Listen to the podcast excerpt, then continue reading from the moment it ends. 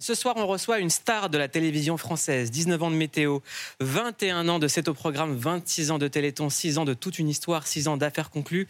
Et depuis une semaine sur Europe 1, Sophie Davant, la girl boss, est dans Click. Bonsoir Sophie Davant. Bonsoir. Merci de m'accueillir. Très content de vous recevoir. Mais moi vous allez aussi, bien je suis très contente d'être là. On va passer un bon moment ensemble à On parler. se, voilà, on se- on se check, on se fait des bisous. on se check. On va revenir sur une chanson qu'on vient d'entendre sur votre présentation. C'est la chanson Résiste de France Gall. C'est votre amie Caroline Margeridon qui nous l'a conseillée. Mhm. Pourquoi cette chanson, selon elle, vous définit? Parce que ça n'a pas été toujours euh, simple, hein, mon petit parcours, euh, dès le début d'ailleurs. hein. Donc, euh, euh, j'ai fait preuve de pas mal de volonté, de rigueur. De... C'est pas simple de durer à la télévision. Contre quoi vous avez dû résister le plus fort dans votre vie? Euh, bah, j'ai eu à gérer l'absence de ma mère qui est décédée très jeune. Donc euh, j'ai euh, été percutée par son cancer du sein quand j'avais euh, 18 ans. Elle en avait 44. Elle en avait 44. Et quand vous vivez ça, euh, c'est une déflagration. Vous voyez une femme magnifique qui était euh, chercheur en biologie marine euh, dépérir sous vos yeux. Elle a été traitée par la médecine et puis compris très vite que son cancer euh, allait plus vite que les traitements. Et au bout d'un moment, elle a arrêté de se traiter. Donc, elle a. euh, elle est décédée chez moi. Je l'ai vue se transformer. Je me suis retrouvée avec elle un jour dans une salle de bain, dans no- dans notre salle de bain, où je la regardais euh, discrètement et elle m'a regardé droit dans les yeux en me disant c'est plus moi qu'il faut regarder maintenant, c'est toi. Donc quand vous vivez ça, vous euh, vous faites très vite la différence entre les choses essentielles et le, et le superflu. Et maintenant, Et- lorsque vous vous regardez, qu'est-ce que vous voyez d'elle en vous? Beaucoup de choses. Euh, D'abord, je, je me suis fait une promesse le jour de sa mort, c'est que j'allais vivre pour deux ce qu'elle n'avait pas vécu. Et donc, euh, à la fois, c'est un chagrin euh, très difficile à surmonter, une tristesse présente, surtout au moment clé de votre vie, euh, quand vous-même euh, vous avez des enfants, enfin tous les moments heureux de la vie où on aimerait qu'on aimerait partager Mhm. avec sa mère. Et en même temps, euh, j'ai toujours relativisé beaucoup de choses et je me suis toujours battue pour les faire et aller au bout. Donc, ce que je vois d'elle en moi, bah, déjà, euh, une ressemblance. Alors, je ne l'ai pas vue à mon âge parce qu'elle était très belle. Elle est morte très jeune, donc j'aurais jamais d'elle une image de femme vieillissante. Et elle n'a pas osé vous annoncer sa maladie. C'est quelqu'un d'autre qui l'a fait. Ouais, c'est quelqu'un d'autre. Enfin, elle attendait derrière la porte et elle n'était pas très loin. Donc, euh, c'est Vous vous souvenez encore de cet instant? Oh, bah, c'est le moment le plus douloureux, je crois, de, de mon existence. ouais. Et ce qui était très terrible, c'est qu'elle avait cette prémonition bien avant d'être malade.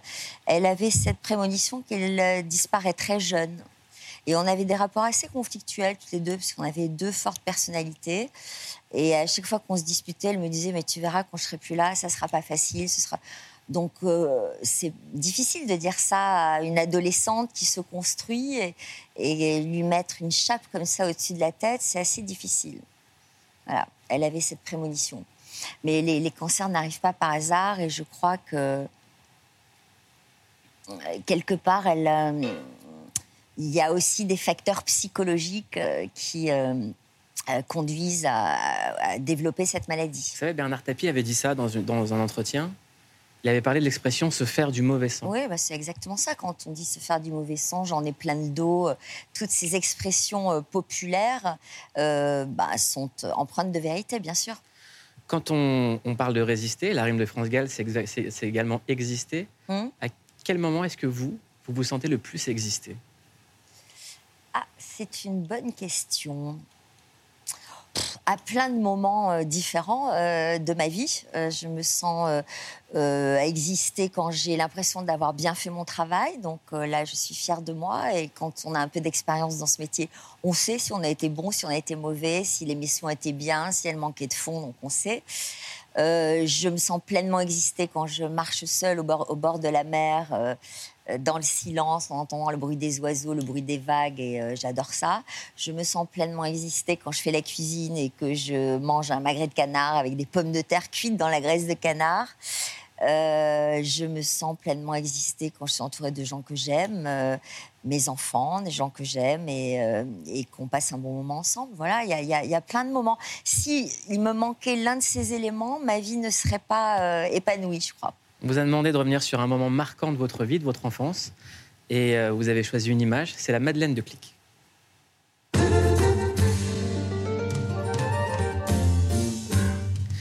Sophie, vous avez choisi une image qui s'est passée dans la nuit du 20 au 21 juillet 1969 lors de la mission Apollo 11. Neil Armstrong et Buzz Aldrin deviennent les premiers hommes à marcher sur la Lune.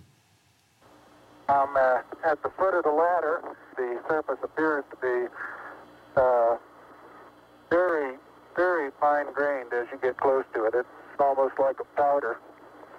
Ground mass uh, is very fine. That's one small step for man, one giant leap for mankind. C'était qui la Sophie d'avant qui regardait cette... pas vous à ce moment-là Ni pané ni poisson.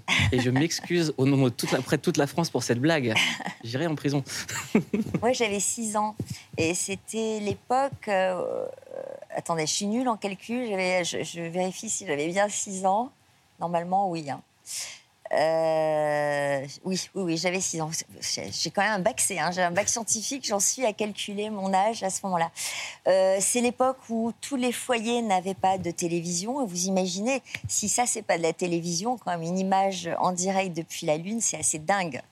Euh, je crois que la, deuxième fois où j'ai eu l'impression de voir un ovni, alors dans un genre différent, c'était lors du premier Téléthon en 1987, où j'ai participé, puisque euh, j'étais déjà sur Télématin aux côtés de Roger Zabel, et on a fait un, footing autour de la maison de la radio pendant la durée de l'émission. Et c'était le premier Téléthon avec Claude Sérillon, Gérard Rolls, Michel Drucker, Jacques Chancel, Pierre Tchernia, qui était dans un train, enfin, c'est un truc de dingue. C'est des légendes. Et voir 30 heures de direct comme ça, les, la, tête de Sérillon, les, cernes, euh, les, bafouillis, etc., je me suis dit, c'est ça la télé. Voilà. Et, euh, cette image en direct sur la Lune, je me souviens de, bah, toute ma famille. On était tous devant la télé. Moi, j'avais du mal à à pleinement réaliser ce que représentait cet événement à cet âge-là. Mais en tout cas, j'avais vu à quel point tout le monde était euh, scotché devant l'écran. Elle avait quelle place la télé chez vous? Alors, c'était un. Euh, D'abord, il n'y en avait qu'une. Et c'était un moment de, euh, de réunion familiale. J'ai le souvenir très précis euh, euh, de d'émissions de télé. Par exemple, le dimanche, pendant que le poulet cuisait dans le four, il y avait la séquence du, du spectateur avec Catherine Langer. Là, c'était des, des, extraits de cinéma. on regardait dans ma famille religieusement Jacques Chancel, évidemment. Mon modèle absolu. Le grand échiquier. J'écoute toutes ces podcast ben, Moi aussi, c'était mon idole. Moi, je l'écoutais aussi en rentrant de l'école, à la radio, quand il était sur France Inter, dans Radioscopie. On regardait religieusement Michel Drucker. Euh, donc, à l'époque, c'était les rendez-vous du dimanche. Euh, il y, a des émissions qui m'ont particulièrement marqué, notamment quand il recevait euh, Claude Sauté, Romy Schneider, Yves Montand, Lino Ventura. Il y avait des, ces bandes de copains, comme sur le, plateau de Chancel. Et on regardait Apostrophe. voilà. Donc tout, ça, c'était des moments où, euh, où on était tous ensemble devant la télé. Maintenant, vous êtes maman, vous avez deux enfants? Oui. Est-ce que la télévision a encore une place chez vous? Est-ce qu'ils regardent encore la télévision? Non. Comme tous les gamins de cette génération, ils ne la regardent pas comme ça en tout cas. Ils la regardent dans leur coin, ils regardent des rediffusions, ils regardent des séries, ils regardent des plateformes. Euh, voilà, alors eux, eux euh, ils n'ont pas eu le choix. Hein. Eux, ils pensaient que tous les parents travaillaient à la télé. Donc, euh, ils sont nés avec ça. À l'époque, leur père était... enfin, on était connus tous les deux, donc ça n'a pas été simple tous les jours. Et puis, c'est quand ils sont allés à l'école qu'ils ont compris que les, parents de leurs copains ne travaillaient pas à la télé. Qu'est-ce qui n'a pas été simple pour eux? bah, Ils ont subi euh, de la jalousie, des sarcasmes, des commentaires. Euh, euh, c'est pas facile, c'est pas toujours facile, surtout quand vous êtes à la une de journaux, quand vous êtes l'objet de rumeurs ou de voilà. Donc les, les, gamins sont pas toujours très tendres entre eux. Vous avez trouvé quel mot pour expliquer ça aux gens qui embêtaient vos enfants? Alors, j'ai pas expliqué ça aux gens qui embêtaient mes enfants. J'ai essayé d'expliquer ça à mes enfants et j'ai mm. essayé de faire en sorte qu'ils soient le mieux possible dans leur peau en étant présente, en m'en occupant. On n'a jamais pris de vacances avec euh, Pierre, Pierre Sled, leur père. Euh, sans eux, euh, c'était notre priorité absolue en dehors du boulot. Quoi. On était ensemble tous les week-ends, on faisait du sport avec eux, on a essayé de les intéresser à plein de choses. Donc voilà, j'ai essayé de de relativiser avec eux, mais bon, euh, euh, c'est quand même pas facile d'être euh, très connu quand vous passez tous les jours. Moi, je suis passée tous les jours pendant 35 ans à la télévision. Et vous avez commencé à la météo alors que vous étiez journaliste. Vous aviez écrit un mémoire sur Christine O'Krent. Un casting, une place se libère, et c'est vous qui faites la météo. On regarde votre première. Euh, ce matin, un événement à la télévision, nous accueillons une petite nouvelle dans Télématin. Elle parle de météo, vous allez voir, elle est très très mignonne. Elle va nous dire quel temps il va faire aujourd'hui. Elle s'appelle Sophie Davant. Sourire Sophie, on respire, ça va aller. Eh bien, bonjour Roger, je suis absolument ravie de pouvoir vous annoncer une bonne nouvelle aujourd'hui. Le soleil recommence à pointer le bout du nez. Alors depuis, j'ai compris qu'il fallait plus jamais porter ce genre de veste à la télé. Ça fait cross-color. Hein, donc ça, c'est interdit. Euh, bah, c'est à la fois émouvant et horrible parce que c'est vrai qu'on ne devait pas être éclairé de la même manière, maquillé de la même manière. Enfin bref, mais c'est très émouvant. Ça vous fait quoi de revoir ça? La présentation de Roger Isabelle, par exemple? Bah, euh, D'abord, ça me fait plaisir de revoir Roger Isabelle parce que je m'entendais très bien avec lui. c'est vrai que la météo, c'était pas mon choix. Moi, j'étais sortie major de ma promo. On, m'avait proposé le stage euh, hyper convoité euh, à la rédaction de France mmh. Télé. Enfin, à l'époque, c'était Antenne 2. Et moi, j'avais 24 ans, donc je voulais être journaliste voilà, j'ai, effectivement, j'avais fait un mémoire sur Christine Ockrent et, oh, je voulais pas forcément faire de l'antenne, je voulais faire du reportage, du grand reportage. Vous avez gravi les échelons, vous êtes devenue patronne du service météo de France Télévisions. Oui. C'est pas rien. Non. Euh, donc vous avez quelque part rattrapé l'héritage scientifique de vos parents, ce qui a des, oui, quand même c'est vrai, un peu, oui. Euh, j'aimerais vous demander de commenter la météo du jour, parce qu'on en a beaucoup parlé. Oui. On regarde. 200 records de chaleur enregistrés avec des températures particulièrement élevées. Autant vous dire que l'air chaud va continuer de remonter sur la France dans le courant des 7 prochains jours au moins. Et sinon, on dépasse les 30 degrés vraiment partout. On est évidemment largement, largement au-dessus des valeurs de, référence pour la saison. Pour demain, donc vous le voyez, du plein soleil, une averse orageuse pour la Bretagne et les températures toujours aussi élevées avec des pointes à plus de 35 degrés sur un grand nombre de régions. C'est la première fois depuis l'histoire de la création de la mesure de météo qu'on a cette température-là au mois de septembre bah, C'est une catastrophe, mais elle est tellement annoncée depuis tellement longtemps et on fait tellement rien pour euh, changer les choses au niveau euh, international. Quoi. Il ne se passe pas grand-chose et hélas, on se prend le réchauffement euh, en pleine bille c'est pas terminé parce que ça va, il va y avoir donc une élévation euh, la fonte des glaces, une élévation du niveau de la mer, des inondations, des transhumances, des gens qui vont euh, émigrer, euh, des gens qui vont arriver par millions sur d'autres continents. Enfin voilà, ça va être une catastrophe. On parle souvent des générations futures qui sont de plus en plus conscientisées et, au fait du réchauffement climatique et de ses conséquences. On parle peu de votre génération, souvent qu'on tient comme responsable, comme irresponsable même. Oui, enfin, et la génération actuelle l'est encore au niveau de nos gouvernements. Quoi. Mmh. Il n'y a rien de vraiment concret. En tout cas, on sait que les mesures qui sont prises aujourd'hui ne sont pas euh, satisfaisantes. Moi, je me souviens que ça fait des années euh, qu'on en parle, qu'on alerte. Euh, en tant que chef du service météo, on, alertait déjà à l'époque. Mais après, il faut que des décisions soient prises au plus haut niveau, à l'échelle internationale. Je, suis content de vous recevoir parce que j'ai regardé beaucoup euh, d'entretiens avec vous et souvent euh, j'ai vu un véritable sexisme. Parce qu'on vous limite à votre coupe de cheveux, on vous limite à la météo, on ne parle pas de vos engagements comme le Téléthon. Aujourd'hui, vous êtes la patronne d'un magazine qui cartonne, vous avez une carrière exceptionnelle, une longévité euh, qu'on a très peu vue à la télévision. Vous êtes l'exemple parfait qu'on peut continuer sa carrière en étant une femme et qu'on n'est pas euh, euh, quelqu'un qui doit disparaître euh, après, après 50 ans. Pourquoi et comment vous avez tenu face à ça? Euh, moi, j'ai tenu par des pirouettes, euh, par l'humour. Je m'en suis toujours sortie euh, dès que je sentais des attitudes ou des réflexions sexistes. je m'en sortais en devenant la bonne copine. Donc avec moi, on plaisantait. Moi, j'étais la, la fille avec laquelle on rigolait. Donc j'étais toujours très copine avec, même quand j'ai travaillé en duo, en coprésentation. Euh, j'ai jamais cherché à me battre sur l'égalité des égaux, mais je m'en sortais par des pirouettes. Mais c'est vrai que je suis, j'ai un peu l'impression d'avoir essuyé euh, quelques plâtres et d'avoir euh, ouvert des voies euh, de la même manière que d'autres. D'autres grandes journalistes l'ont fait avant moi. Euh, euh, D'abord Françoise Giroud, Catherine Ney, euh, euh, celle qu'on appelait les, les, les Giroud Girls. Euh, ensuite, il y a eu Anne Sinclair, Christine Ocrin. Ces femmes- ces femmes-là euh, nous ont donné envie de faire ce métier.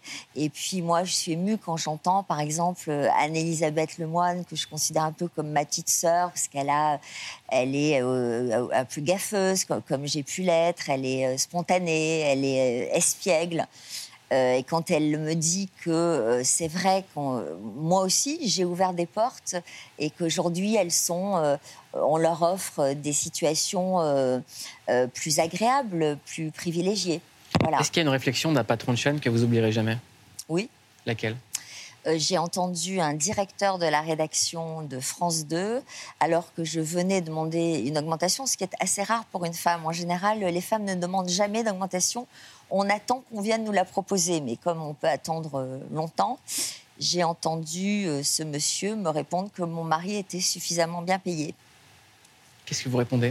J'ai rien répondu à l'époque, mais aujourd'hui, euh, on pourrait plus dire ce genre de choses. aujourd'hui, heureusement, aujourd'hui, euh, bah, grâce à MeToo, grâce à tous ces mouvements où les femmes ont réagi et se sont exprimées, euh, un directeur de la rédaction ne pourrait plus se permettre de dire ce genre de choses. Vous avez été victime de comportements déplacés? Non, honnêtement, non. J'ai pas du tout. euh, alors, je m'en suis sortie par l'humour, par des pirouettes, et euh, c'est vrai que j'ai veillé à ne pas me trouver en situation délicate. Mais honnêtement, non, j'ai jamais eu ce genre de problème. Après, j'ai été euh, euh, draguée, j'ai eu des, relations de séduction avec des collègues masculins, mais c'est devenu, enfin, c'était plus un jeu et de l'humour qu'autre chose. C'était qui le dragueur le plus relou? Bah, évidemment, je vais vous donner un nom. Comptez sur moi. non, je donne. Ah, j'ai- il y a- Je dénoncerai pas, bien sûr que non. mais de- au moins la- l'approche la plus nulle. Non, je ne vais pas vous donner de nom, mais il y en a eu beaucoup. D'accord, bon bah. ouais. Enfin, de dragueurs relous, comme vous Ouais, dites. c'est ça. Euh, vous allez publier un livre qui s'appelle Quel bonheur de vieillir. Mm. Des clés pour se réinventer, garder la forme et savourer son âge. Mm. Ça sort en octobre, C'est vrai, euh, le 5 octobre. le 5 octobre. C'est quoi le bonheur d'en vieillir? Bah, déjà, c'est d'être en vie euh, à mon âge, c'est-à-dire à 60 ans, alors que ma mère, à 44 ans, n'était plus là. Donc déjà, le fait d'être en vie, euh, c'est formidable. Et il s'agit de saluer la vie, quoi, de, d'en faire quelque chose d'intéressant et de ne pas subir, être actif par rapport à son vieillissement. Donc ça veut dire qu'il faut essayer de rester euh, présentable euh, le plus possible, euh, donc d'honorer son corps, de, de faire de l'exercice physique. Alors de- justement, c'est ça. Vous parlez d'alimentation, de forme, de beauté, d'amour, de sexualité, de transmission, de spiritualité. Donnez-moi une routine à suivre sur ces thématiques, soit l'alimentation, soit la forme, soit la beauté, soit l'amour, soit la sexualité, soit la transmission, soit la spiritualité. Je voudrais un conseil, Sophie, d'avance sur une de ces thématiques. Alors, je sais pas, moi, la, la forme, par exemple, il faut, il faut Ouais, faire du je- sport. Oui. Euh, Non, mais j'en fais, là. et, et même si on n'a pas commencé, on peut commencer à 60 ans, c'est pas un problème. Il faut passer un petit contrôle médical avant. Euh, il faut faire à la fois un sport d'endurance, donc ça peut être de la marche, mais il faut marcher, euh, il faut faire 6000 pas par jour, plus de, de 4 km, ou nager. Moi, par exemple, je nage, j'essaie de nager deux fois par semaine pendant une heure. Euh, et puis, si on peut faire un peu travailler son cœur, donc euh, bah, on grimpe les escaliers, on prend pas l'ascenseur. Moi, je joue un peu au tennis, par exemple. Euh, voilà, il faut alterner endurance et, euh, et cardio. Et en amour, c'est quoi le conseil? Euh, en amour, euh, eh ben, c'est un âge quand même où euh, on, on se sent peut-être plus libre qu'avant, on se connaît mieux, on, on connaît mieux son corps, on connaît mieux, on a peut-être un peu plus confiance en soi, on est plus conscient euh, de ses forces et de ses faiblesses, donc on sait peut-être un peu mieux mettre en avant ses forces. Et puis peut-être qu'on c'est une, époque où on a compris quand même comment ça marche entre les hommes et les femmes. Donc on est peut-être plus plus ouvert, plus tolérant, euh, on cherche plus trop le conflit. Enfin, il y a, y a des choses qu'on laisse tomber, quoi. Là encore, on va à l'essentiel. Comment ça se passe un date? Parce que moi, quand j'ai vu, comme tout le monde, votre idylle avec William L'énergie, je me, je me posais une question, parce que c'est quelqu'un que vous connaissez depuis très longtemps. Comment ça se passe un date quand quelqu'un qu'on connaît depuis longtemps Moi, je suis pas. euh, euh, je sais pas ce que ça veut dire. Un date, c'est plutôt des gens qui se, euh, qui se rencontrent sur des, des sites de rencontres, ou etc. Donc, euh, ce truc-là, je ne Ouais. connais pas. Je m'en réjouis pour eux. Je trouve ça formidable pour les gens qui, qui n'ont pas l'occasion de rencontrer euh, quelqu'un, et je trouve ça génial. Euh, Et comment ça se passe la séduction? C'est on s'envoie des petits messages ou direct on se voit et euh, on se connaît et- Il n'y a pas de recette. Ouais. euh, ça dépend des, des, des, des, situations, des relations que j'ai eues. Mais c'est vrai que euh, être en face de quelqu'un qu'on trouve euh, qui a du charme, qu'on trouve drôle, euh, qui est intelligent, avec lequel on ne s'ennuie pas. euh, Sophie, oh là là, avec arrêtez de lesquels me- on, on a des choses à partager. Alors, je cite pas de nom, là encore. Euh, euh, bah, Ah, c'était pas moi. Comment C'était pas moi. bah, je vous connais pas assez bien, Ah, il faut voir si vous avez de l'humour, d'après ce que j'ai compris. Vous avez l'air d'être tendre, euh, malgré un côté euh, euh, un peu timide, un peu pudique. voilà. Donc, faut voir, ça peut m'intéresser. Moi aussi. vous êtes un peu. j'a- J'allais dire, vous êtes un peu cougar, mais on dit pas ça, non Non, non, j'aime la bonne compagnie. et la- voilà. Ouais, bah, moi aussi. Bah voilà. Voilà, donc on va dire ça. La bonne compagnie, bah, c'est quelqu'un d'intelligent, de, de, oui, qui a de l'humour. Alors, je dirais pas que je m'en fiche du physique, mais c'est pas ce qui compte le plus pour moi. Ah, ça m'intéresse, ça, c'est bien. J'aime le charme. Mm. Voilà, c'est ça qui est le plus important. Le charme et l'intelligence. Sophie, hier à votre place, il y avait Adèle Exarchopoulos. Ouais, J'imagine que vous avez déjà dit n'importe quoi en interview, ça nous arrive à tous. ouais. Eh Ben nous, on lui a fait dire n'importe quoi. Ça s'appelle Ah, c'est marrant. C'est quoi ta définition d'une clique?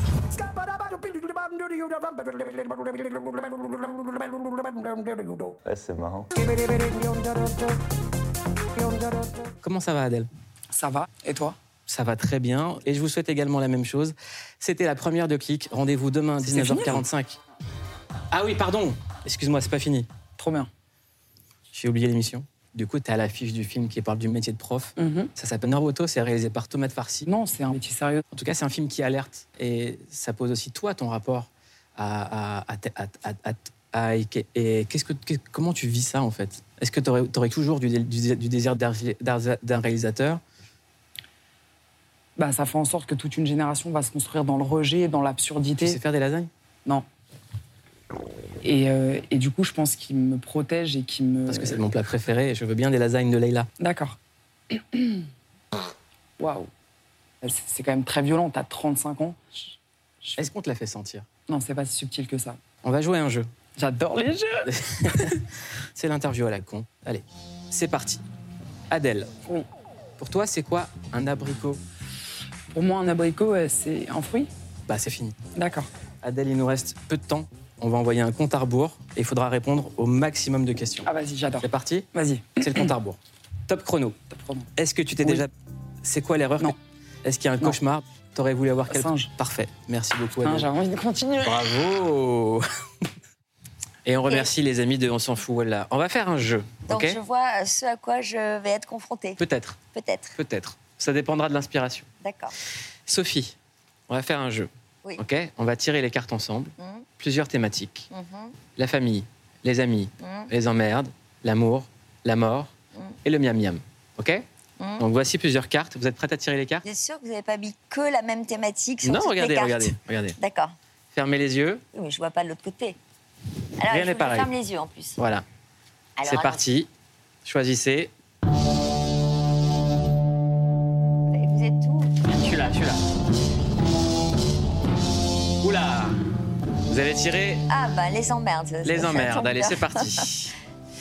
C'est quand la dernière fois, Sophie Davant, que vous avez dit ça m'emmerde Oh, euh, ça m'arrive plusieurs fois par jour. Hein. Euh, je sais pas. Euh, quand il s'est agi de devoir aller faire des courses au- au supermarché, un truc comme ça. Qu'est-ce qui vous emmerde le plus dans la vie? Les cons. À quoi vous les reconnaissez? Oh, les cons. euh, C'était quoi la phrase de Chirac ça, vole en escadrille. Euh, à quoi je les reconnais? Euh, pff, euh, bah, à tout, à, le- à leur œil qui n'est pas allumé, à leur à leur côté, je sais tout, je donne mon avis sur tout, je n'ai pas d'humour, je me prends pour la personne la plus intéressante du monde, voilà. Est-ce que vous êtes parfois une emmerdeuse? Alors peut-être dans le boulot, je suis assez exigeante moi, et je- on ne peut pas faire une carrière qui dure si on n'est pas exigeante. Donc oui, je suis assez rigoureuse et si on ne travaille pas comme euh, euh, voilà à mon rythme ou si on ne fournit pas les efforts qu'il faut, ça peut, euh, je peux être un peu chiante, ouais. Mais sinon, ma vocation n'est pas d'emmerder les gens. Est-ce que vous avez un gris-gris pour éviter les emmerdes? Une superstition Non, j'ai pas de gris-gris.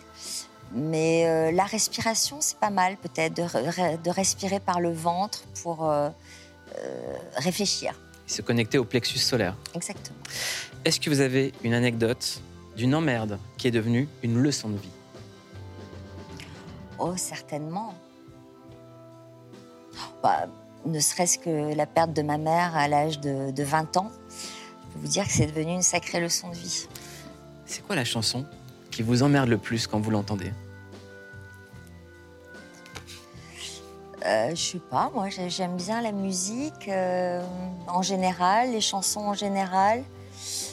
Euh, oh non, je ne saurais pas vous répondre. Euh, je, je peux trouver un certain charme à tout type de chansons. Ça va, vous en- vous emmerdez pas dans cette émission? Non, ça va. Je passe un Je tr- déteste m'emmerder d'ailleurs, je déteste l'ennui. Je déteste m'ennuyer avec quelqu'un. Moi, je m'ennuie pas avec vous. Bon, bah, tant mieux. J'ai quelque chose à vous conseiller euh, pour ce soir. Est-ce que vous connaissez One Piece? Non. One Piece, c'est le manga le plus vendu au monde. C'est Ouais. un phénomène d'édition. Mm. Tout le monde lit One Piece dans le monde entier. Et One Piece, Je suis pas très manga, moi. hein. eh ben, vous allez découvrir One Piece adapté sur Netflix. Et on a une personne ici qui pitch les choses pour vous, les, pour vous donner envie de les regarder. Ça s'appelle le bad pitch. One Piece, c'est culte, c'est le manga le plus vendu au monde avec 500 millions d'exemplaires, donc forcément, quand c'est adapté en série, c'est un petit peu attendu. Et spoiler, c'est même pas raté. Folie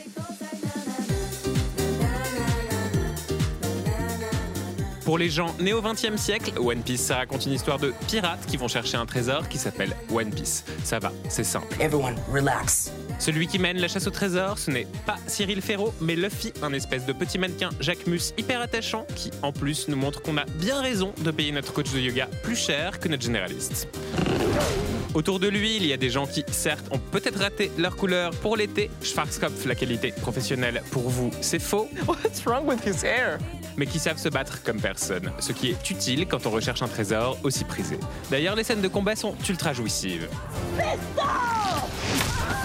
Mais bon, on a quand même deux trois trucs à redire. Déjà le drapeau pirate, pardon, mais le graphiste qui a fait ça devait être un programme. Or l'alcool, c'est mal. Ensuite, les moulins de Mykonos. Pourquoi Faut-il vraiment encore faire la promotion de cette île surfaite pour Américains sans goût? Pardon, c'est vraiment du détail. Parce que plus sérieusement, la série nous dit l'air de rien que même si on est un freak, on peut rêver, et un peu comme le Nindo dans Naruto, qu'on peut devenir qui on veut vraiment devenir. I'm gonna do what I wanna do. Et ça, à une époque où on a un peu tendance à plus trop aimer la différence, c'est très précieux. Alors à tous les freaks de France et à leurs parents, bisous j'ai vu une série adaptée d'un manga, c'est Les Gouttes de Dieu. Oui, sur Apple TV, Pas mal. coécrite par une Française talentueuse qui s'appelle Alice Vial. Ouais, C'est l'histoire d'un œnologue. ouais exactement. Euh, Sophie Davant. Oui. Une dernière séquence. D'abord, Sophie Davant, dedans il y a le D. Le D de Monkey D. Luffy, le héros de One Piece qui porte ce chapeau de paille. Ouais, Donc vous avez le droit à avoir ce chapeau. Bon. Vous pouvez le mettre ou pas, c'est comme vous voulez. Il porte chance normalement. d'accord. Très bien, voilà. Donc je le mets. La Vous n'êtes pas collaboration. obligé de mettre euh, le. Comme ça, c'est très bien. Voilà. Voilà. C'est parti, on va jouer un truc ensemble. Vous Oui. avez 1 minute 30 pour répondre au maximum de questions. Ok Top chrono, c'est l'interview chronomètre. On y va, top chrono. Quelles sont les premières paroles de chansons qui vous viennent en tête? L'habitude nous joue des tours, nous qui pensions que notre amour avait une santé de fer. Est-ce que vous êtes déjà battu dans votre vie? Euh, non. Quelle est l'erreur que vous ne referez jamais Euh, je, je sais pas, je sais pas, je sais pas. Euh, euh, tomber amoureuse de quelqu'un qui ne le mérite pas. Vous demandez quoi quand vous priez Euh, je demande l'appui de mon équipe technique. Si vous pouviez remonter dans le temps, vous iriez où et pour faire quoi Euh, J'irais. Oh, peut-être euh, au siècle des Lumières, euh, dans un château. euh, euh, je, je, je tiendrai salon Pour qui vous ne voterez jamais? Pour des extrêmes. Qu'est-ce que vous savez faire de vos mains? Qu'est-ce que je sais? La cuisine. Je sais tricoter. Je sais parfois bricoler. Et sinon, je suis très bordélique. Voilà, je sais pas ranger avec mes mains. En tout cas, vous savez faire plein de choses. C'est un bonheur de vous avoir, Sophie Davant, Bah, ce merci. soir dans Clic. J'ai une question euh, à vous poser. C'est quand on voit tout ce que vous avez fait dans votre carrière, vous avez toujours incarné une forme de modernité. Oui. Même aujourd'hui, avec le magazine que vous faites, c'est moderne de continuer à je raconter. Oui, oui, vous pouvez l'enlever. De raconter les problématiques euh, que vous racontez dans votre magazine, et c'est pour ça que ça cartonne. Ouais. C'est quoi pour vous une femme moderne? Eh bien, une femme moderne, d'abord, c'est une femme qui euh, a les moyens de s'assumer financièrement, donc qui s'est battue pour euh, travailler, pour euh, gagner sa vie et pour pouvoir assumer ses choix. Donc, avoir la liberté de choisir. Et moi, c'est ce que ma mère m'a inculqué quand j'étais adolescente. Et c'est ce que j'ai dit aussi à ma fille.